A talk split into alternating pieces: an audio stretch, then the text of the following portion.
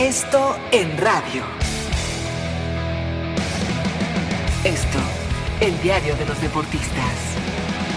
Amigos de ABC Radio, los saluda Salvador Aguilera, director del periódico Esto. Vaya escándalo el que se armó en Cruz Azul tras la decisión de la directiva cementera de no contratar a Antonio el Turco Mohamed. Pero lo peor no fue eso. Lo más lamentable se vio en un programa de televisión para que Víctor Garcés anunciara a Robert Dante Siboldi como el nuevo entrenador, lo que provocó una llamada de Ricardo Peláez para poner su renuncia en la mesa al escuchar las decisiones de la directiva. Todo un reality show.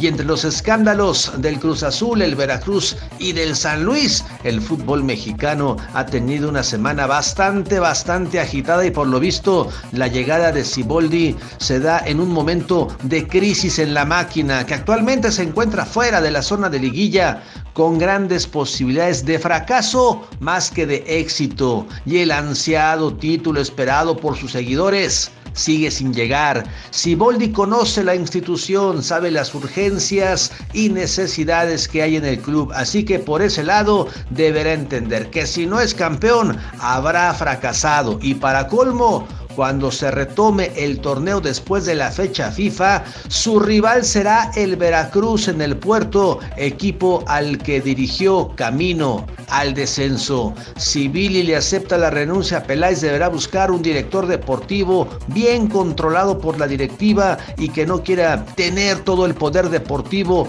como fue el caso de Ricardo. Y eso ya no le pareció a los dirigentes cementeros. Total, Cruz Azul está dando de qué hablar y no por sus éxitos deportivos, sino por sus escándalos a nivel directivo. Síganme en Twitter como Aguilera Esto. Hasta la próxima.